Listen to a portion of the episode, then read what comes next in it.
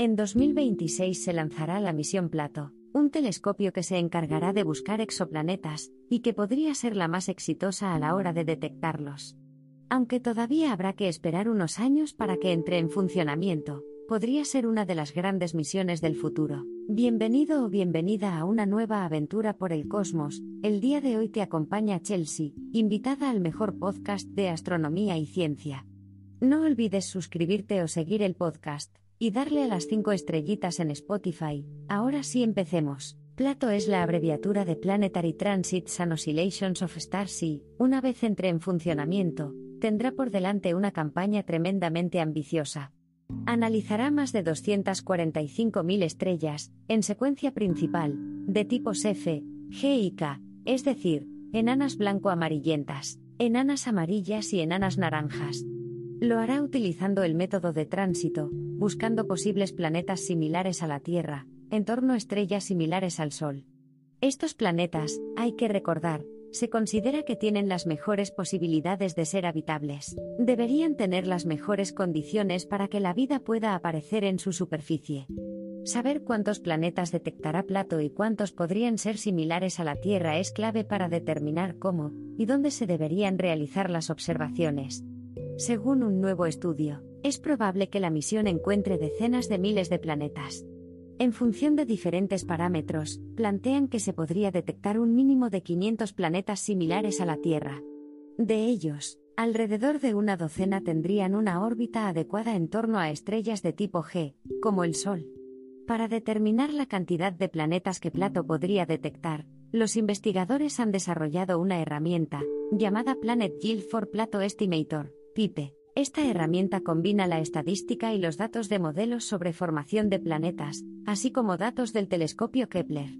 Esto les permitió estimar cuántos exoplanetas debería detectar Plato durante cuatro años, basándose en una pequeña fracción de las regiones de observación seleccionadas para la misión. Los modelos han resultado muy útiles en este trabajo. En primer lugar, los investigadores utilizaron un modelo de población planetaria, una simulación de mil discos protoplanetarios que evolucionan y se convierten en sistemas planetarios, simulados, claro está. Estos sistemas eran muy diferentes a lo que se sabe sobre los exoplanetas, por lo que incluyeron los datos de Kepler. Basándose en la información del telescopio, fueron capaces de crear dos poblaciones de planetas que utilizar como comparación. El segundo paso fue estimar cuántas estrellas observará Plato en una sola región de observación, unas 125.000.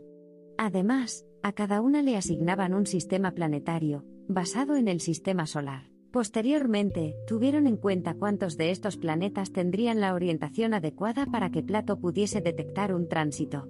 Es decir, para que pudiese captar la caída de brillo en la estrella al pasar por delante. Para un planeta que orbite en torno a una estrella similar al Sol, con una órbita de 365 días, la probabilidad de captar un tránsito es de apenas un 0,47%. Pero Plato va a observar una cantidad enorme de estrellas, por lo que no es tan descorazonador. Podría haber miles de detecciones que estudiar. A todo esto hay que sumarle un último paso, un modelo de detección que tienen en cuenta el rendimiento de las cámaras de plato y diferentes fuentes de ruido. Así, se puede determinar si la señal de tránsito sería más fuerte que el ruido de fondo.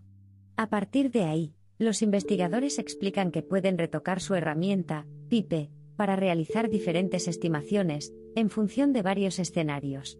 Por ejemplo, ¿y si se observa una región durante más tiempo de lo planeado? Al aplicar la capacidad de PIPE a la misión de cuatro años que llevará a cabo el telescopio, los investigadores obtuvieron estimaciones muy prometedoras. En función de las regiones observadas, la duración, el período orbital de los planetas, su orientación, respecto al telescopio, y otros aspectos, Plato podría detectar decenas de miles de exoplanetas. De ellos, alrededor de un mínimo de 500 serían similares a la Tierra y se detectarían durante la misión principal. Es decir, en esos primeros cuatro años de funcionamiento del telescopio. Esa estimación incluye todos los tipos de estrella y distancias. Es decir, en el caso de planetas similares a la Tierra, en torno a estrellas de tipo G, como el Sol, y órbitas de entre 250 y 500 días, la estimación es de 12 detecciones, utilizando el modelo más optimista. En los últimos 20 años, la cifra de mundos descubiertos ha subido hasta los 5.483, en 4.087 sistemas estelares. Hay otros 9.770 candidatos esperando ser confirmados, a fecha de 30 de julio de 2023. El descubrimiento y estudio de estos planetas ha ayudado a entender mejor su formación y frecuencia de cada tipo de mundo. Sin embargo, quedan cuestiones por responder. Hay un margen de incertidumbre importante, también, en cuanto a cómo de comunes son ciertos tipos de planetas. El objetivo de este estudio, y otros similares, es realizar estimaciones que después se puedan comparar con los datos recogidos. En función de cómo se desvíen de esas estimaciones, se podrá entender mejor las particularidades de los exoplanetas que existen en el universo. Plato, si todo va bien, ayudará a entender cómo de comunes son los mundos como la Tierra en torno a estrellas como el Sol y será la misión más exitosa, en ese campo, hasta la fecha. Con esto terminamos el episodio de hoy, te recuerdo compartir el podcast y seguirlo. Te aseguro que vienen más y mejores episodios, espero tengas un día, una semana y un año grandioso y hablamos en la próxima.